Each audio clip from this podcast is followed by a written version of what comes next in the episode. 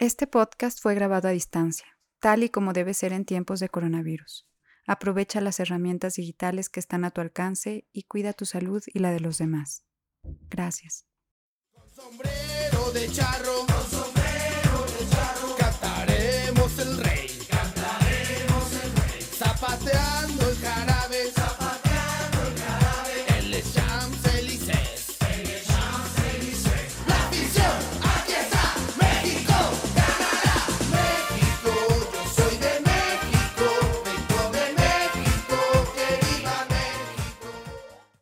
José Ramón, yo algún día rápidamente lo voy a decir, este, fui duro contigo. Francia, ¿te acuerdas? 98. Tú nos habías tirado muy duro, la verdad. Tú nos criticabas a todos nosotros por atrás. Eh, Hacías polémica, pero polémica violenta, irritante, agresiva, irrespetuosa. Yo me acuerdo que en Francia 98... Agresiva, tú- agresiva. Tú no querías que México llegara porque tú habías tirado mucho a Manuel Puente y a la selección. Y no querías que llegaran porque ahí estabas confrontando tu ego con la selección mexicana. Yo yo- tenía abajo de mí a tres espacios, no estabas con no Menotti, llegaron, no llegaron. con Valdán. Bueno, calificaron la siguiente ronda. Y tú pensabas que habías me acuerdo- dicho que ni Me eso. acuerdo que ese día cuando. Me acuerdo que dije, debajo de mí- Gritabas, gritabas. desde aquí, del- yo estaba feliz eh, con la selección. Yo he sido pro selección toda la vida y lo seguiré siendo. Pues sigue siendo. Me acuerdo- me a, ver, a ver cuándo llegas. Y lo sé- no, no, yo soy feliz mexicano. Yo sé que tú eres español, pero, bueno, está bien. No, no, Pero yo, yo nací en Puebla, Enrique. ¿eh? Bueno, a nosotros pero nos yo- enseñaron a ser porristas. ¿eh? No, yo no soy porrista tampoco. No, pero si, pero me estás dan- diciendo, si me estás diciendo que te pones, que tú eres pro selección y que te pones en partido de fútbol, luego. Te levantas a gritar No. arriba México, arriba No, México. no, no, no, a nosotros no, nos no enseñaron a arriba, ser, es nos que no, enseñaron a ser No, no comentaristas, no, no, periodistas. No, fue arriba México. Ah, bueno. No, si tú eres porrista Voy, a eso. o No, en tu empresa no te obligan a no, hablar de la selección bien, pues es tu no, problema. Es que voy, ni oíste Ah, de lo que se trata. No, no, El señor no. me paré, lo vi con el gesto descompuesto. No, para nada. Estaba descompuesto. No, yo dije, debajo de mí hay una avestruz enana que está sufriendo porque No, México no, calificó. ¿Te acuerdas? no Eso fue lo que grité, no México, México ni por risa. Yo estaba con. Bejacker- Bueno, hoy quiero con una y con Valdano, Porque mucha bien, gente me ¿con quién dijo? ¿por qué ahora se salen abrazados y por qué salen ahí? Porque estamos unidos por una causa. Pero ¿sabes qué? Me decían, ¿le dijiste esto? Sí, se lo dije. Y sí, te lo dije. Y a lo mejor me, me excedí. A lo mejor. Pues no me acuerdo, la verdad. Ya, ya pasó. No me acuerdo. Yo te- te- te Pero si me acuerdo, te, te hubiera puesto un santo madrazo. rapidísima, Que, rapidísima, rapidísima. Casi 20 años después, Enrique Bermúdez ofreció una disculpa pública a José Ramón Fernández sobre un hecho ocurrido al final del partido entre México y Holanda. Señoras y señores, hay mexicanos que ya abandonaron el palco y que iban sufriendo, ya saben quién son. Saquen la cabeza de Suces, Televisa, a nivel mundial. Sí, bueno, eso fue una reacción de Enrique a comentarios provocados también por José Ramón, ¿eh? Esta es la rivalidad que Sin duda la década de los 90 fue la, la más intensa en cuanto a la rivalidad, en cuanto a la oposición de José Ramón con Televisa. Eh, venían, particularmente José Ramón y Carlos Albert, venían de aquel veto que les impidió asistir a el Mundial de Italia 90 y era cuando más fuerte estaba la, la pugna, eh, la lucha ¿no? por los intereses del fútbol mexicano. Eh, y en aquel tiempo, sí, eh, en- Enrique, que además le tengo un gran cariño y una tremenda estima, siempre ha sido un tipo muy, muy ocurrente, ¿no? Y, y encontraba la manera también de hacerse notar y hacerse presente. Enrique en ese momento era la voz más importante y más estertoria que tenía eh, Televisa en el fútbol. Un hombre además que marcó un estilo como narrador y que marcó o sigue marcando una época.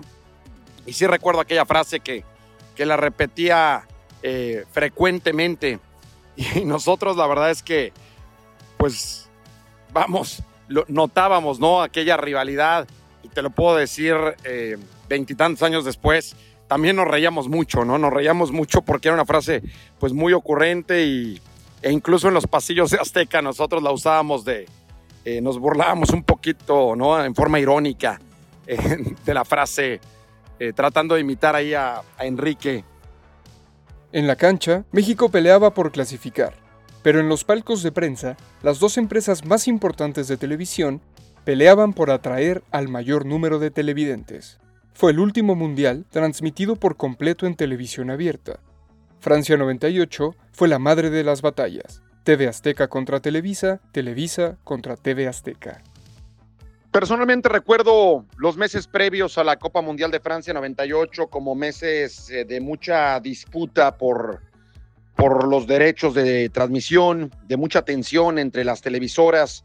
eh, Televisa finalmente protegía un producto que había tenido en exclusiva durante décadas y TV Azteca como una fuerza emergente en la televisión mexicana también eh, anhelaba tener parte y justificadamente pues de esa, de esa propiedad, ¿no? De ese bien que le pertenece a todos los mexicanos y que está decretado a nivel internacional como, un, como una propiedad de interés público, ¿no? En todo el mundo y así lo ha decretado también FIFA, que las elecciones mexicanas, las elecciones nacionales pues deben, deben pasar por, por televisión abierta y deben ser, eh, son de interés nacional. Yo pienso que Televisa, con sus pros y sus contras, pues debe de llevar mano en, los derechos de transmisiones de la selección, porque ellos están transmitiendo las selecciones de la Copa del Mundo de 1962. 1958 no había televisión en México para hacer ese tipo de transmisiones, ¿no? Transmisiones diferidas con un día, día después. Y yo creo que en ese aspecto Televisa debe de llevar ventaja. Lo, lo de Televisión Azteca, eh, y bueno, mira, desde que yo estuve trabajando ahí, que era el Canal 13, pues es una coyuntura para, bien aprovechada, pues también para producir rating, ¿eh? porque siendo el antagonista oficial, pues también tienes tu rating. En ocasiones justa y en muchas ocasiones injusta, ¿no? Porque las elecciones de todos sí, pero realmente debe de llevar ventaja el que invirtió y el que invirtió antes, ¿no? Insisto, eran, eran tiempos muy interesantes. Televisa tenía en exclusiva los derechos de la selección mexicana, pero Azteca pues acaparaba la, mayor fuerza en cuanto a la opinión, la crítica, y, y, se hacían contrapesos que enriquecían muchísimo también el debate. Eh, así eran aquellos tiempos. Pues mira, yo una de las cosas más significativas es que en la época que yo estuve tanto en, en Canal 13 como en Televisa, pues había una rivalidad muy especial, ¿no? Una rivalidad muy fuerte que te daba como resultado pues pelear por la audiencia.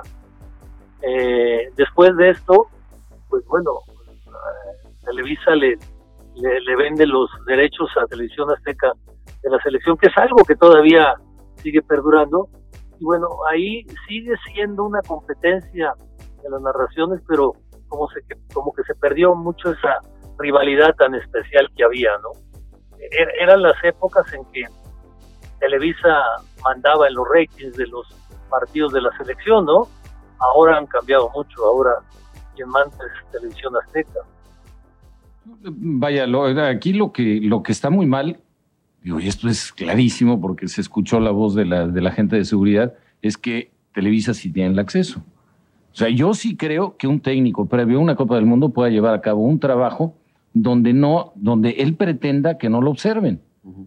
Que en realidad me parece una estupidez también, porque hoy en día ya están conocidos, pero por demás con la tecnología moderna, con toda la cantidad de partidos, con la presencia de visores que hay, pues que trabajan para distintos entrenadores dentro del grupo de seleccionados, bueno, pues esa gente observa y va pues más o menos apuntando de la misma forma que lo ha hecho Manolo Lapuente, ya sea viajando él eh, o Mario Carrillo. Aquí me parece que, que es de nueva cuenta eh, el bloquear el trabajo para una empresa que tiene exactamente el mismo derecho que la otra de cumplir pues, con su trabajo, ¿no? de llevar a cabo la información, que es de lo que está pendiente el público mexicano. ¿no? Yo quiero pensar que son eh, funcionarios de, de, nivel medio, o sea, de mala, de mala calidad, de, mala, de, de malas ideas. Habrá que hablar con Pepe Abed, que es el, el que está al frente de la delegación mexicana, a ver qué pasa. ¿no? Recuerdo, insisto, aquella época de mucha disputa, de mucha turbulencia, eh, de mucha protección de parte de, de, Televisa de su producto. Recuerdo que nos costaba mucho trabajo a los que, a los que hacíamos la cobertura de selección mexicana, pues tener acceso, eh, siquiera acercarnos a los hoteles de concentración. Teníamos que, que, buscar muchas alternativas para poder tener contacto con los, con los futbolistas, con el entrenador. Si bien, eh, por supuesto, que nos atendían, eh, siempre la relación era en algunos casos muy tensa, ¿no? eh, era tensa en muchos casos. Y, este, y yo estaba, pues estaba en medio, estaba como que fuera de los dos, no era ni de uno ni de otro. Eh, el argumento y tal vez con mucha validez que tenían estos medios de comunicación hacia el interior y sobre todo cuando había algunas diferencias, como te repito, que las hubo, eh, era principalmente pues, que ellos eran los que estaban invirtiendo, ellos eran los que habían pagado los derechos, que se había gastado muchísimo dinero y que por obvias razones pues, ellos tenían el acceso de manera eh, natural y que las otras televisoras, en este caso hablando de TV Azteca muy en específico, pues decían ellos si no han pagado, ¿por qué van a tener este, las mismas posibilidades? Entonces, pues eso hasta cierto punto es entendible. Nos damos cuenta que los dos han hecho mancuerna, que han hecho una sinergia muy importante en el crecimiento comercial de la selección nacional. Pero en, en esas instancias, pues era uno que decía yo sí puedo porque puse la lana y el otro pues yo me espero y, y me incomoda y me molesta, pues que uno sí pueda y, y, que, y que, no este y que no tengan los, los, que no tengamos los mismos derechos.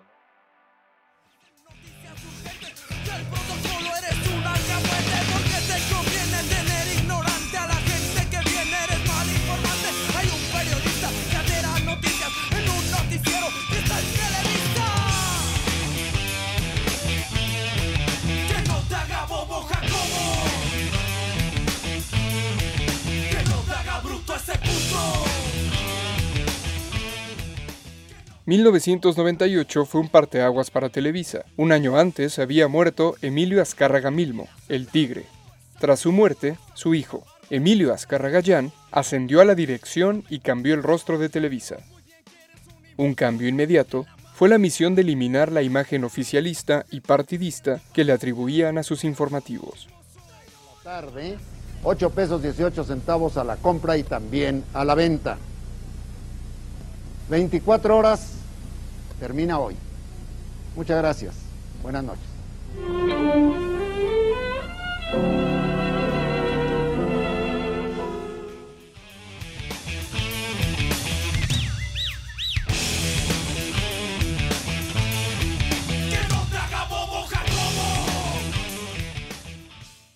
Para el Mundial, Televisa y TV Azteca midieron sus fuerzas en dos frentes, las transmisiones de los partidos y los programas de análisis por la noche. Por un lado, a nivel mundial.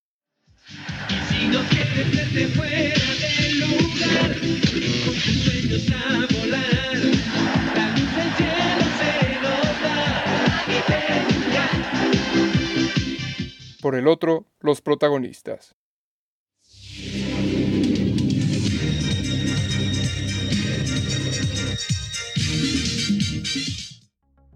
Siempre en la percepción TV Azteca fue mejor que Televisa, no necesariamente en el rating. Y eso, pues muchas veces ha llamado la atención y sigue haciéndolo, pero se tiene que tomar en cuenta la audiencia y el alcance natural de los canales de Televisa contra los de TV Azteca. Por ejemplo, el 2, pues siempre tiene más alcance que las señales abiertas de televisión azteca. Entonces eso le termina dando ventaja, además del carryover, que suele ser favorable para Televisa. Entonces, se queda, digamos, con un mejor rating para comenzar las transmisiones.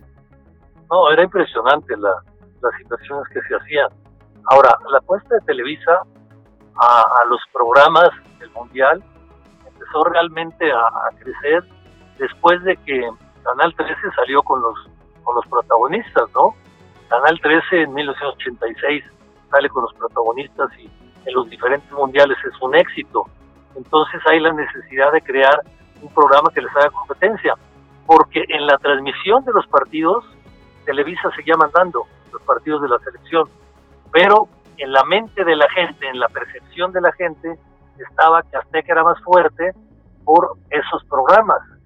Y, eso es lo que motivó a que Televisa quisiera entrar en esa competencia. Y, y era una competencia muy leal, ¿no? Y en ocasiones Televisa hizo cosas muy interesantes. Yo tuve la oportunidad de hacer un gran programa en Televisa con Manuela Puente, Lalo Treyes e invitados y una gran cobertura, muy buena cobertura para pelear con, con los protagonistas. Eh, luego en 98 hizo Televisa un, un foro terrible, no me gustó lo que hicimos porque yo estaba todavía en Televisa, me parece que no hicimos un buen trabajo ahí y todo eso generaba competencia, una competencia que yo creo que salía beneficiado a la gente, ¿no? Sí, yo te diría que Francia 98 fue ese momento en el que Televisa reconoce que la competencia le termina ganando, en el que se da cuenta que ya no va a ser suficiente con estarle poniendo obstáculos a TV Azteca para poder cubrir a la selección mexicana, donde digamos ya empieza haber un mayor poderío por parte de TV Azteca en las negociaciones, por parte de TV Azteca en la propia Federación Mexicana, y eso empieza a habilitar el que las ventajas tradicionales de Televisa se fueran diluyendo, aunque aún así para el 98 todavía tenía grandes ventajas a ese respecto Televisa. Sí, el asunto es que yo nunca entendí por qué, por qué se copió algo en lugar de generar eh, una idea original. Digo, al final de cuentas pues suena un tanto lógico porque había sido un éxito para ellos. ¿no? Pero hay algunos que Pues yo- yo- yo tenemos otros, tenemos otros que no han venido últimamente. André Marín, André Marín es galán, ¿no? André Marín. Ciro también tiene su rating. Pues. Eh, Bueno, si quieren platicar entre ustedes, yo voy a Ya, no, no. de eso. No platiquen, yo no vengo. Voy a, por favor, por favor,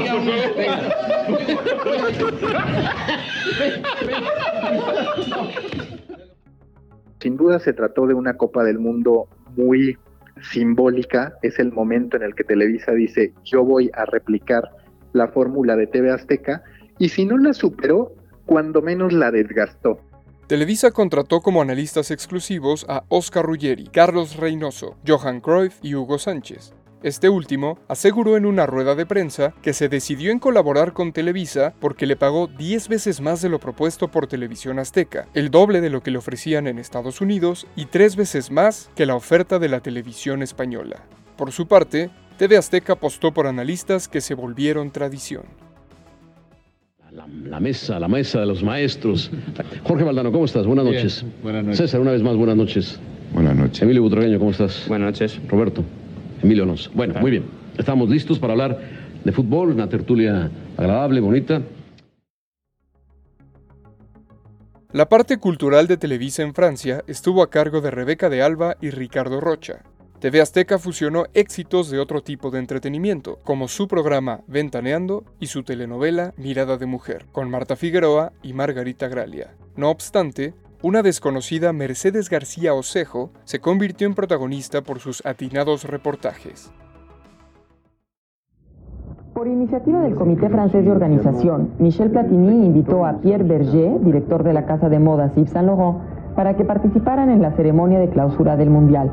En conferencia de prensa, el señor Berger explicó que se prepara un gran desfile de modas con 300 modelos para que se festejen los 40 años de creación de Yves Saint Laurent y se rinda homenaje a la mujer en el más viril de los escenarios, el Estadio de Francia.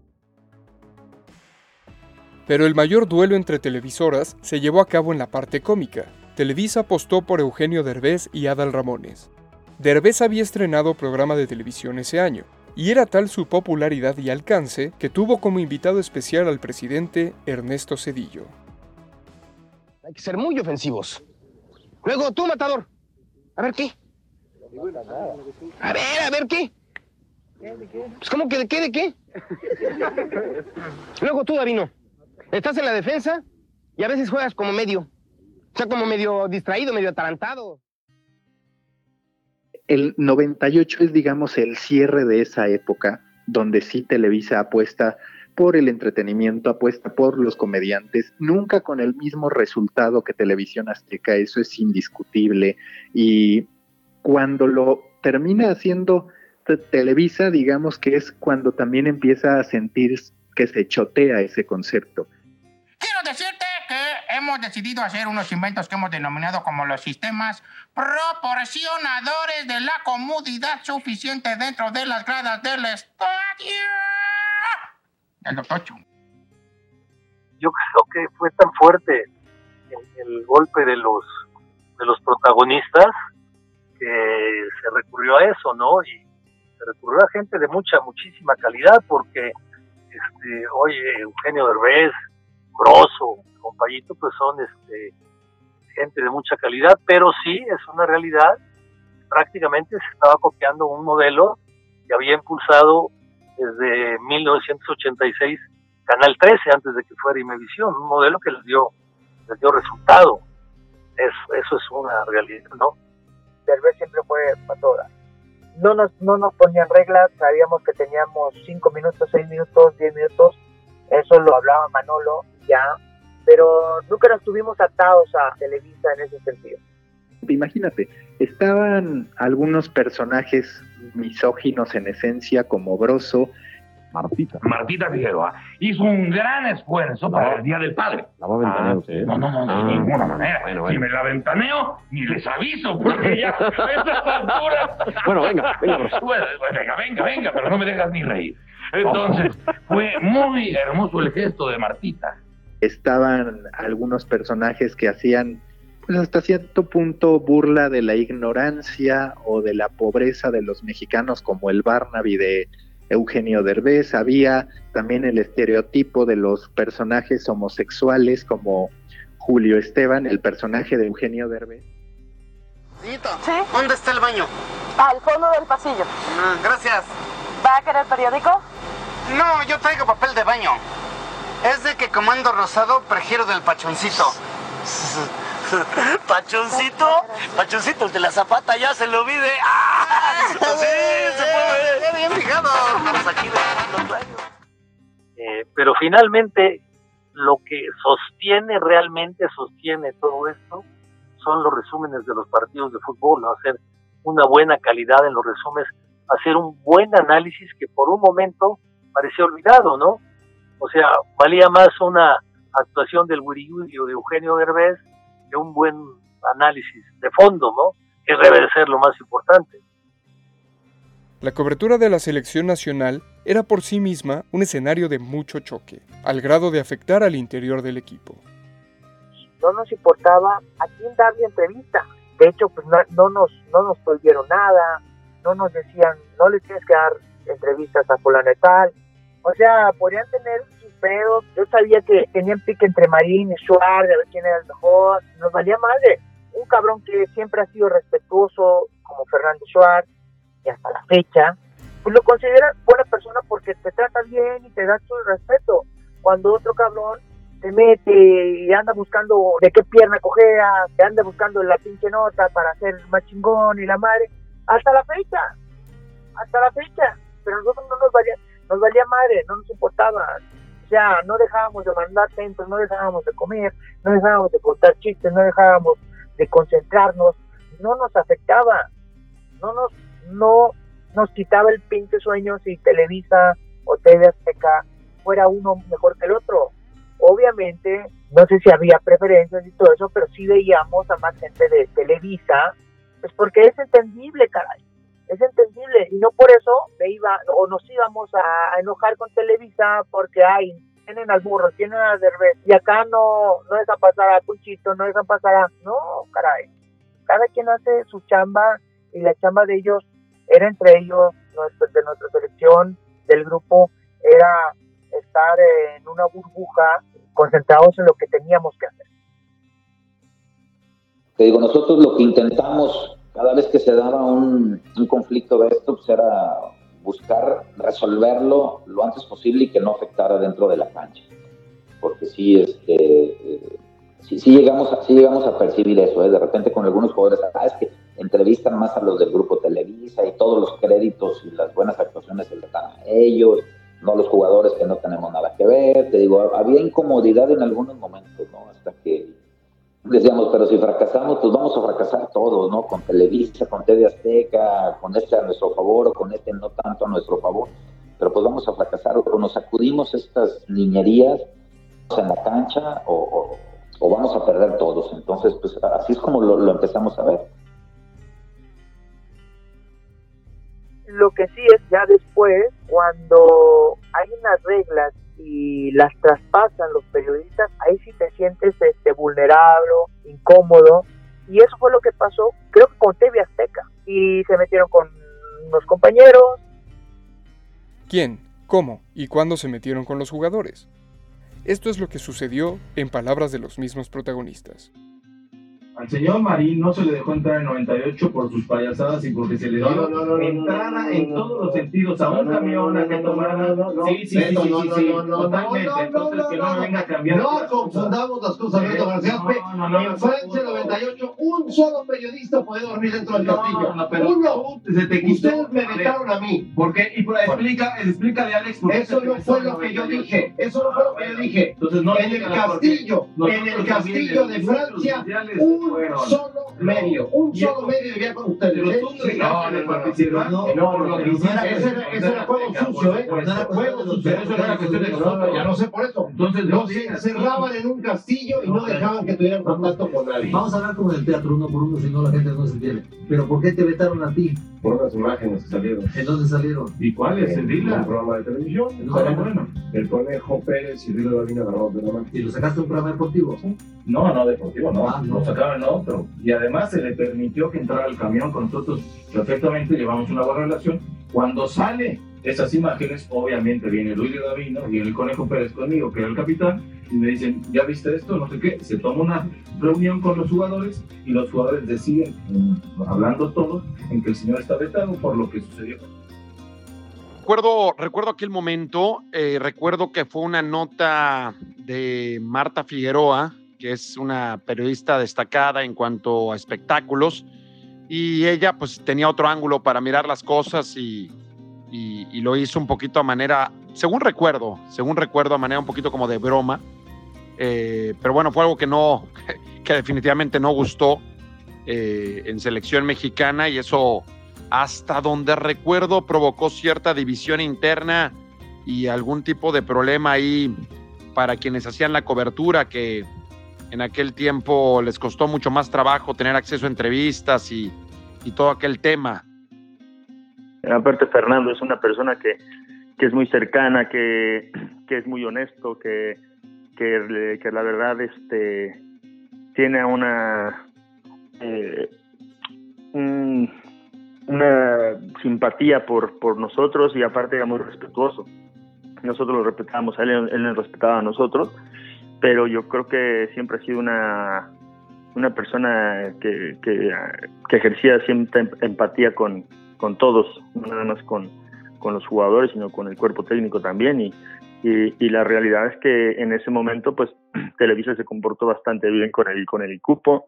El, eh, pues las otras televisoras, este, de alguna manera, también eh, empezaban a sacar ciertos chismes y ci- ciertas cosas que no eran ciertas.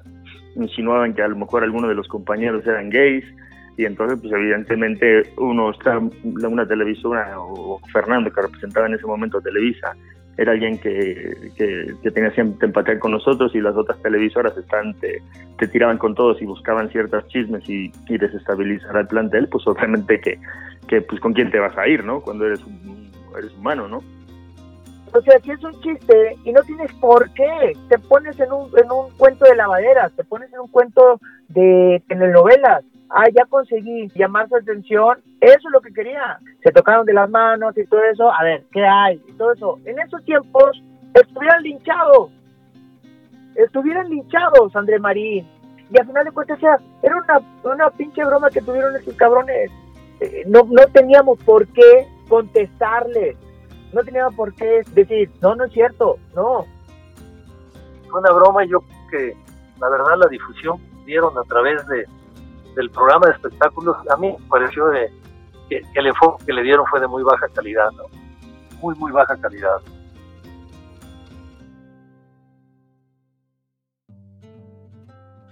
Te- no hubo nada atrás, o sea, fue la cosa más simple del mundo. Yo me encargaba en, en Francia 98 de hacer notas de color y de buscar cosas curiosas. De eso eran mis, mis notas.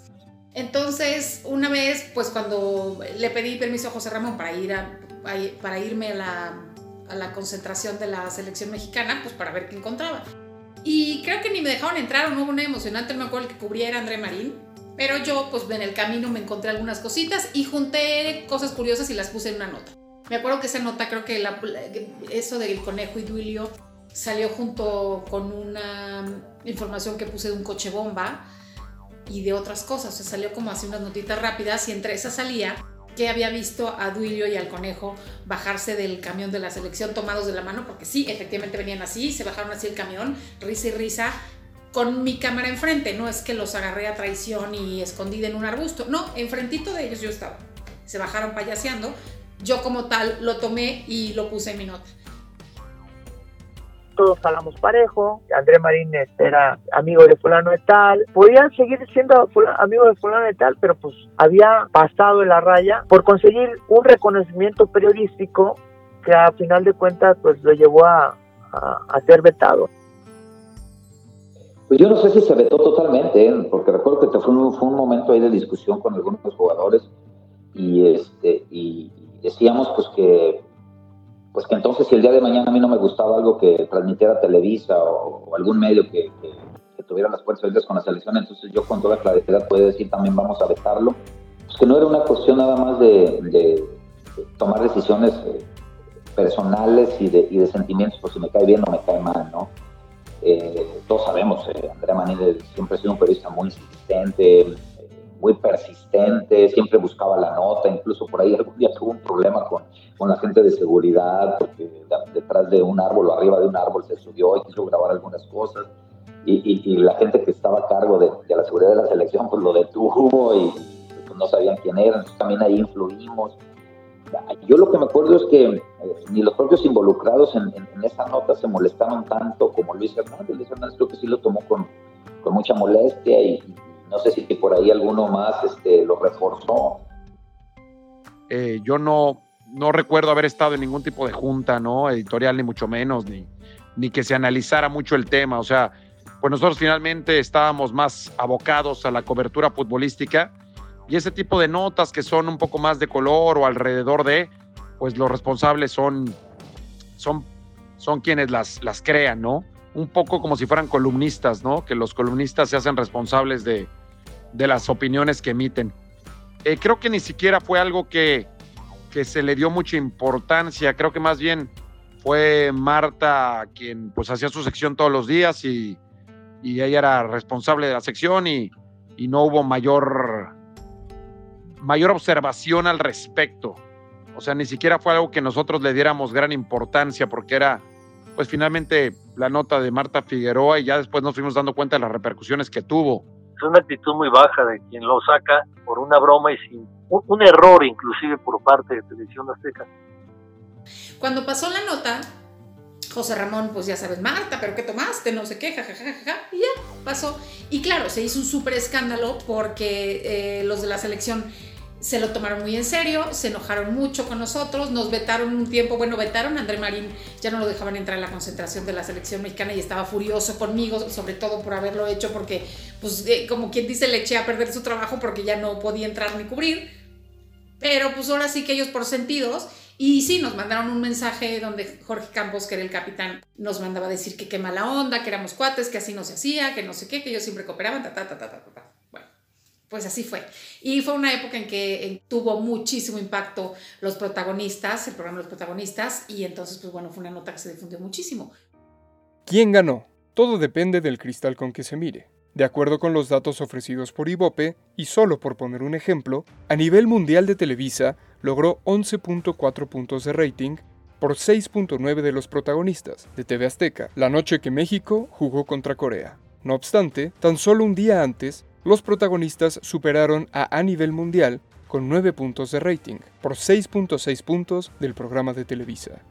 Si de percepción se trata, como diría Raúl Orbañanos, lo que pasa es que, como te decía hace rato, ¿no? el, que, el que pega primero, pues pega dos veces, y ese fue el éxito de Televisión Azteca, ¿no? que venía ya con una inercia de muchos años de los protagonistas, no solamente en los campeonatos del mundo, también en los Juegos Olímpicos. Sin importar qué empresa obtuvo más rating, en la memoria colectiva queda el viaje a Francia del Barnaby, los inventos del Dr. Chunga, la nota de Marta Figueroa y el rap de Claudio Yarto y Broso. ¡Órale! ¡Vamos! ¡Chamacos! ¡México!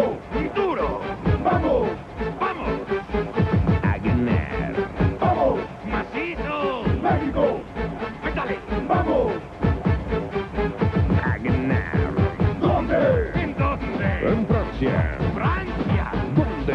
En Francia. En Francia. con fuerza y con ansia se gana en Francia. Con fuerza y elegancia se gana en Francia. Duro. Carnales. México. Vayan.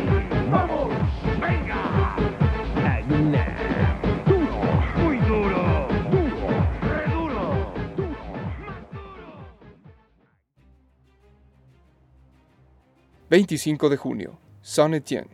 México juega de visitante por primera vez en el Mundial. Las gradas están pintadas de naranja y al tri lo acompañan poco más de 10.000 aficionados. ¿Asusta Holanda? ¿El nombre de Holanda asusta? No, al contrario. Yo creo que da satisfacción poderse enfrentar a ellos. Vamos a ver en qué nivel estamos. Vamos a jugar, jugar un, un fútbol muy equilibrado. Tras un dubitativo inicio al empatar con Bélgica, Holanda goleó 5-0 a la selección de Corea del Sur, marcador que confirmaba su estatus de candidato. Partido dificilísimo para México. Solamente recitar los nombres de los jugadores de Holanda produce escalofrío. Las formaciones de ambos conjuntos. Holanda que salta al campo con Edwin van der Sar en la puerta. Michael Reisiger, Jaap Stam, Frank de Boer y Arthur Newman. Ronald de Boer, Vin Jong, Philippe Cocu y Edgar David. Dennis Bergkamp y Mark Obermars. La formación de lujo del equipo holandés que dirige el señor Gus Hiddink. México alinea esta tarde aquí en San Etienne con Jorge Campos Navarrete en la puerta, Salvador Carmona, Joel Sánchez, Duilio Davino, Braulio Luna, Claudio Suárez, Germán Villa, Ramón Ramírez, Alberto García Aspe, Cuauhtémoc Blanco y Luis Hernández. El árbitro del partido es el saudita Abdul Rahman Al Seid, auxiliado en las bandas por Fernando Tresaco Gracia de España y Hussein Gadanfar de Kuwait. Canto de los holandeses, muchos, muchos holandeses. Charra, arranca el partido. Si en Bordeaux el clima había sido un aliado mexicano, en Saint Etienne le jugaba en contra. No, yo lo que creo es que, este, así como hablábamos de las condiciones climatológicas contra Bélgica, creo que en este partido también las, las mismas condiciones favorecían un poquito más al estilo de juego de ellos. En cuanto al público, te digo todo lo contrario. Creo que estábamos encantados de ver escuchar cómo cantaban los alemanes, estábamos muy motivados, para nada este, asustados. Decíamos que qué padre se ve el Estadio Naranja y qué padre va a ser callarlos, ¿no? En, en un determinado momento. Yo creo que al margen de eso que estás mencionando, no, es que Holanda traía un equipazo. Yo no sé cómo Holanda no llegó a otros niveles en, en esa Copa del Mundo. Sinceramente, para mí, eh, a la hora que nos anuncian el, el, grupo en el que nos toca, yo decía, caray, no sé cómo le vamos, sinceramente te digo, no sé cómo le vamos a hacer contra Holanda, porque para mí Holanda era uno de los favoritos para ganar esa Copa del Mundo sin ningún problema. ¿eh? Estaba yo creo que al mismo nivel de Brasil y de Francia. Eh, con todas las de la ley. Entonces, pues a lo primero que nos estábamos enfrentando era uno de los mejores equipos, incluso para mí uno de los mejores jugadores, o tal vez el mejor jugador al que me tocó marcar o verlo jugar, que fue Dennis Bergkamp. Llovió prácticamente toda la mañana aquí en San Etienne, así que el campo está mojado, resbaladizo. Afortunadamente ha dejado de llover, pero el factor de humedad y posibilidad de lluvia todavía es del 75%.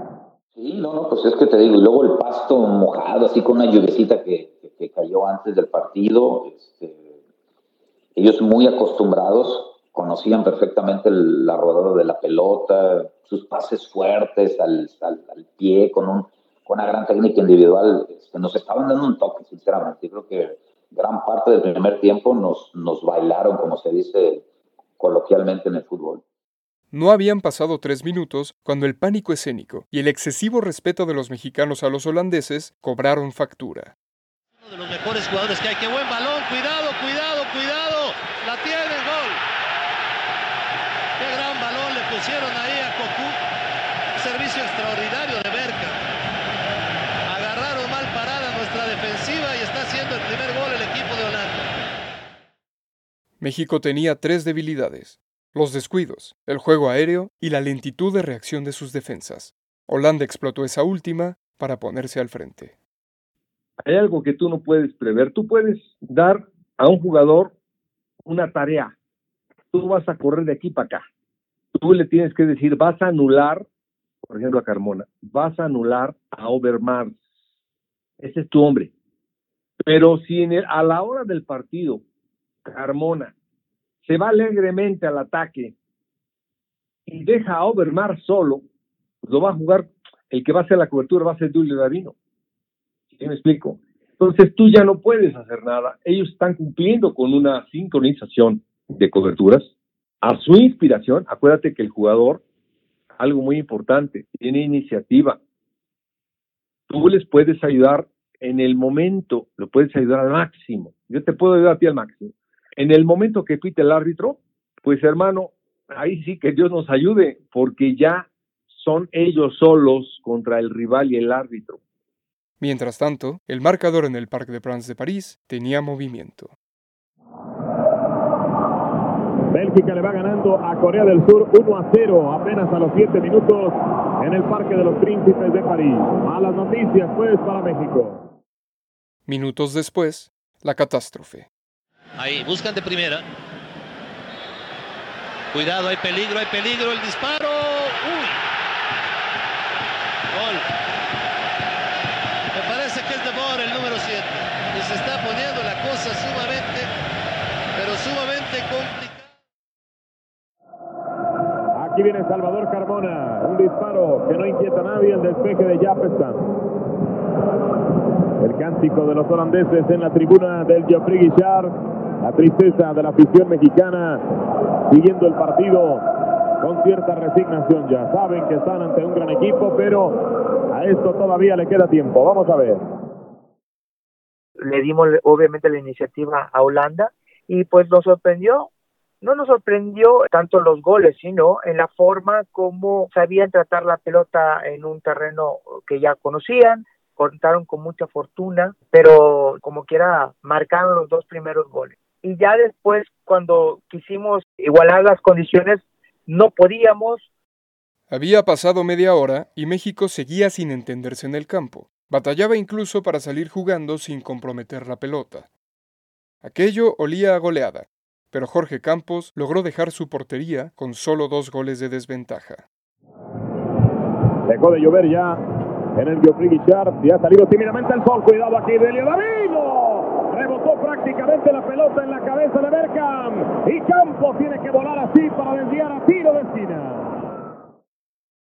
Eh, apuntes importantes de la selección mexicana de fútbol. El primero, la Puente trata de tomárselo con calma, Emilio, y pone a calentar a dos hombres que le han dado resultado en cuanto a cambios en esta Copa del Mundo. El primero, Ricardo Peláez, el segundo, Jesús Arellano. Ricardo era el, el, el apoyo que, que necesitaba tanto Cuau como yo. Eh, necesitamos a alguien ahí en el centro y sabíamos que Ricardo era goleador. Más eh, goleador sacrificado, luchador incansable. Y a la entrada del cabrito, el desequilibrio fue total. La picardía, el descaro, más allá de que ya lo habían estudiado al cabrito, no te digo que lo sorprendió, no tuvieron armas los, los holandeses ante el juego del cabrito en ese tiempo.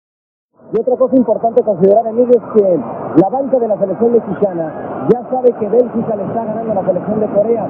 De manera terminante, Manuel Puente ha ordenado a todos que nadie le vaya a decir a alguno de los jugadores que la selección de Bélgica está ganando el partido para no ponerlos más nerviosos de lo que ya están. Sí, aparentemente no nos querían decir, pero sabíamos perfectamente que cualquier resultado que fuera, ir perdiendo contra Holanda no nos iba a... O sea, teníamos nulas posibilidades de avanzar. Decía que independientemente de que supiéramos o no supiéramos, nosotros estábamos conscientes de que perder contra Holanda nos iba a dejar fuera de la Copa del Mundo. Eso no teníamos ninguna duda. Entonces no necesitábamos ni que alguien nos dijera, oye, eh, va ganando Corea o, o está empatando Bélgica o va ganando Bélgica. Nosotros sabíamos, si nosotros perdemos contra Holanda, estamos fuera.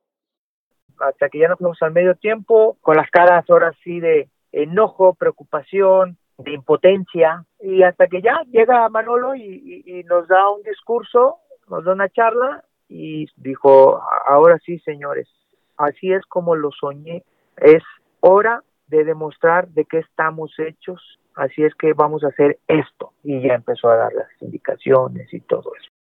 Ya está muy, muy difícil, pero bueno, hay que buscar y hay que ir con todo y hay que morirse en la raya.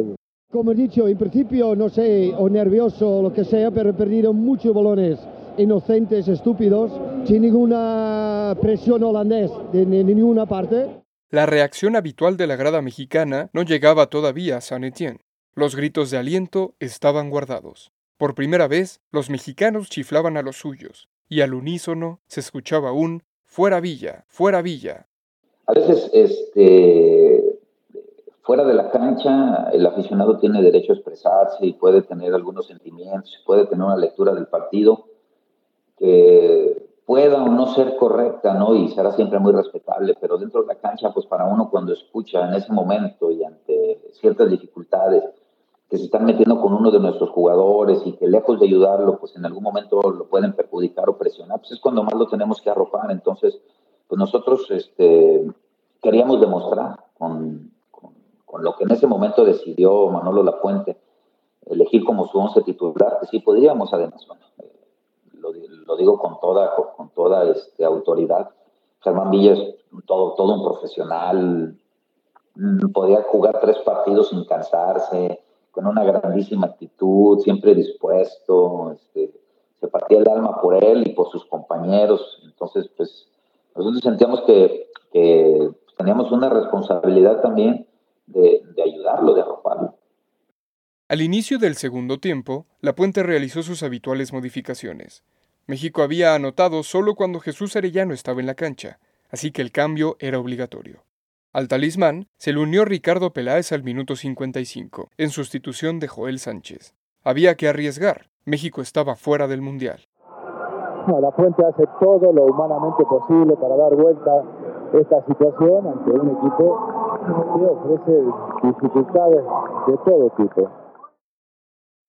Es que primero cuando tú planeas algo, primero tienes que ver que efectivamente el rival juegue con los jugadores que tú planeaste. Tú puedes planear algo, pero si el rival te mete a dos jugadores diferentes, entonces ya no sabes si funciona tu planeación. Entonces teníamos que medir primero si efectivamente los holandeses jugaban los hermanos de Bor jugaba Bergkamp, teníamos que verlos.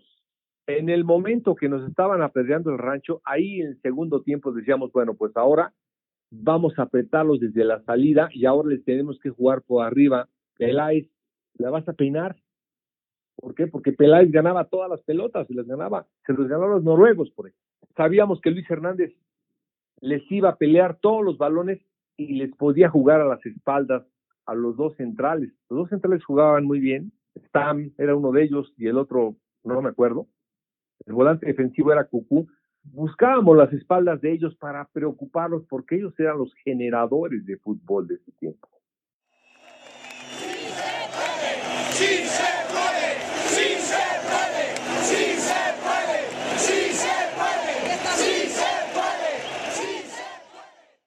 La suerte para el equipo mexicano comenzó a originarse en París. Acaba de empatar Corea. Acaba de empatar Corea con Bélgica, señoras y señores. Uno a uno el partido entre Corea y Bélgica. Y esto le permite a México meterse en la calificación. Este cambia mucho la situación.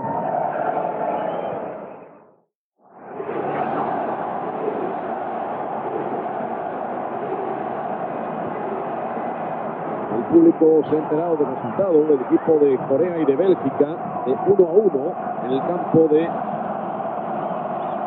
empezó a correr la noticia y se fueron encendiendo los motores. Bueno, aquí está Cuauhtémoc Blanco forzando un tiro de esquina para el equipo nacional mexicano. Un tiro de esquina reivindicó al villano ante los ojos de la afición. Estamos acariciando 16 minutos de la gloria. Ahora, Cabezazo. ¡Ah, gol! ¡Gol!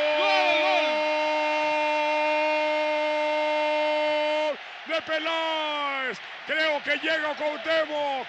Peláez, Peláez, Peláez, Peláez, Peláez, Peláez, Peláez. Gol de México. Ricardo Peláez. Gol el gol de Ricardo, pues bueno, ya estábamos abordados, y no con orden, con mucho ímpetu, con mucha entrega, con mucho descaro, esfuerzos al doble y, recuperación de balón. Llega el momento del tiro de esquina, se combinan muchas cosas. Villa no tiraba los centros y esa vez la tiró. Ricardo que compite, cabecea, el balón pica, resbala el Cuau interfiere en la trayectoria del balón, o sea, la deja seguir, pero si no hubiera Cuauhtémoc estado ahí, tal vez otro defensa le hubiera sacado el balón. Sorprende a Van der Sar y entra el gol. Nos da una inyección de, de se puede, chingao, Aquí estamos dos goles a uno, Hugo. No solamente estamos acariciando, estamos haciendo un balón lleno de ilusiones con este gol del equipo mexicano. Enorme cabezazo del gran Ricardo Penal. Algarabía sensacional. Sin incendio el estadio. Extra, extra. En el caso de los holandeses, nos fuimos a apretar a su cancha desde la salida. Les jugamos al despeje y apretarlos en su campo no los dejamos salir, no los dejamos jugar. Aún con desventaja en San Etienne, era momento de ver lo que ocurría en París. Si cae otro de Corea como Chop Suey y como platillos coreanos de aquí a 20 días. Mientras el disco seguirá tocando Árbol de la Esperanza, mantente firme. Y aunque México apretaba, un error los dejó en desventaja. Carlos Peláez en individual, rebotado. Puede jugar y lo hace para Germán Villa. La pide allá solito, solito en el fondo Ramón. ¡Gol! ¡Fuera de lugar! ¡Fuera de lugar! ¡Fuera de lugar! ¡Fuera de lugar! Que está indicando Fernando Tresaco García en español. ¡Fuera de lugar! ¡Fuera de lugar! Déjeme verla. Le marcan fuera de lugar a Cuauhtémoc, momento del toque fuera de lugar. Era fuera de lugar. Es la verdad, era fuera de lugar. Y en esta toma especial a la cámara lenta, la gente se emociona de ver llegar a este inconmensurable Ramón Ramírez, el equipo mexicano, una de las reacciones heroicas de su historia. expulsó a Ramón Ramírez. Expulsó a Ramón por protesta.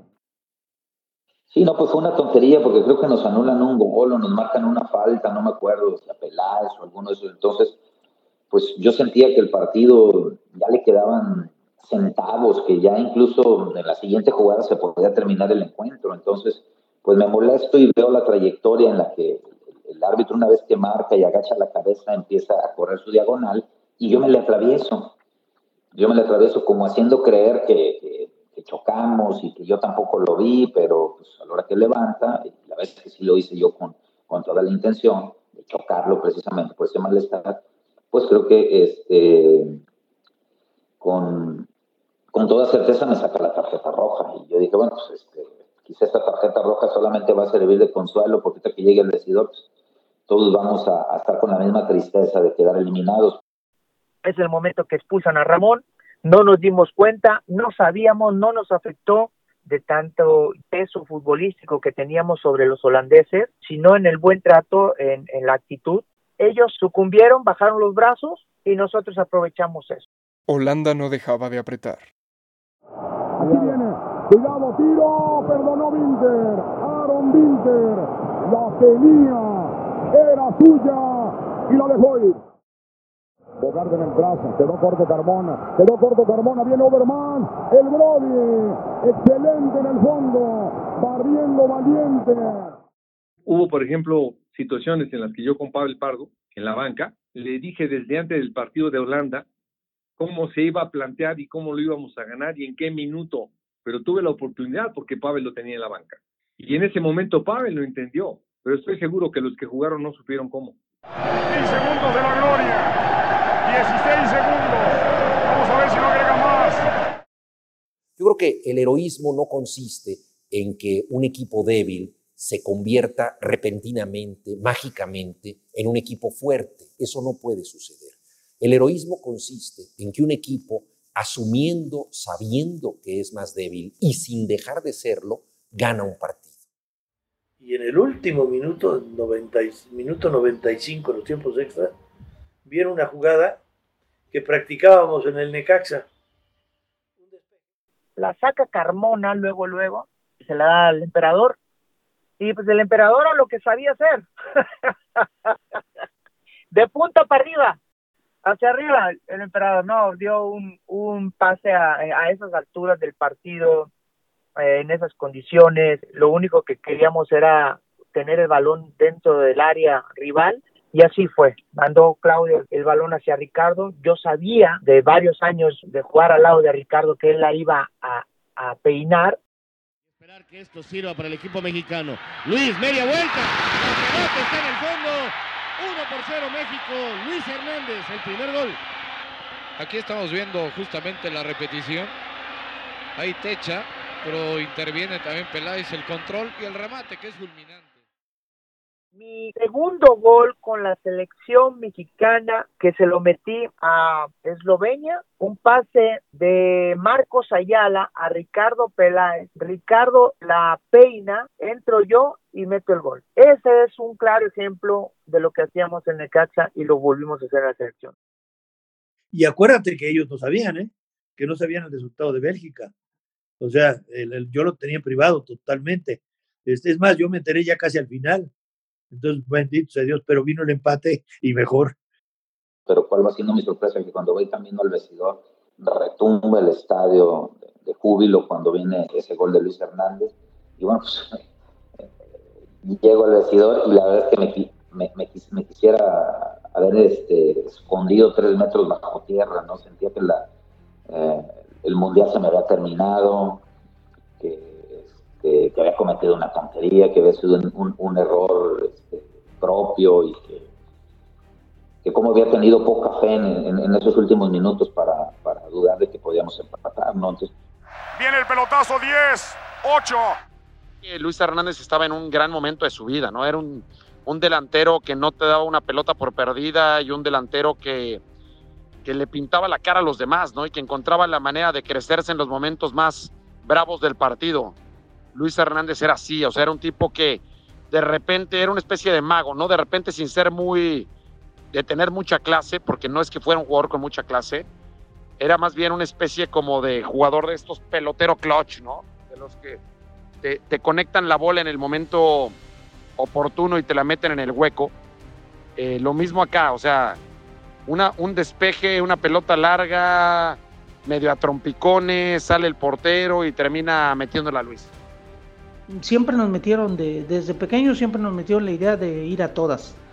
No dar ni un balón por perdido, esa era la, el objetivo y, haz de cuenta que eso era lo que tenía Luis. Luis tenía mucha garra, mucha entrega, eh, tenía que iba a pelear todas las pelotas, todas, ni, un, ni una da por, por dejarlas por salir de la banda, por salir a córner. Él íbamos por la pelota, él agarraba también y, y le gustaba encarar, le, encara, le, gustaba el encaramiento, el, el, llevarse a la persona. Compito con, con Jan Stan lo desbalanceo a Pat, más allá de que el balón estaba a su favor, se va a mi lado, antes de que se vaya a mi lado volteo a ver entre milésimas de segundo que venía el portero y lo único que hice fue puntear el balón. El balón va rodando hacia, hacia la red, fue un momento maravilloso en mi vida, maravilloso para mi selección y maravilloso para, para todo México. 10, 8, aquí viene Luis, matador. ¡Gol!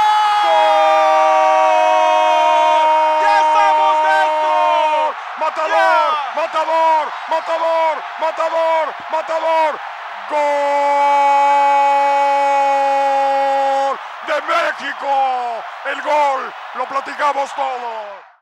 Entre el balón, mece las redes, salgo eufórico, con una sonrisa en eh, mi cara, me barro, inmediatamente me doy cuenta que venían todos mis compañeros y el primero que llega fue el pinche camello, lo abrazo, llegó Duilio el cabrito, se metió la gente de, la banca, la gente loca, vi que estaban felices, abrazándose entre mexicanos y holandeses, se dieron cuenta la, el hincha holandés, el aficionado holandés, que se merecía ese empate la, eh, la selección de México. Pita el árbitro, me desvanezco de rodillas con Aspe y le doy un abrazo y puta, dije, fue algo maravilloso. Todos nosotros hemos visto ese tipo de juegos en donde estamos seguros que si el partido se repitiera 10 veces, el equipo poderoso probablemente ganaría las otras 9, pero esa vez no va a ganar.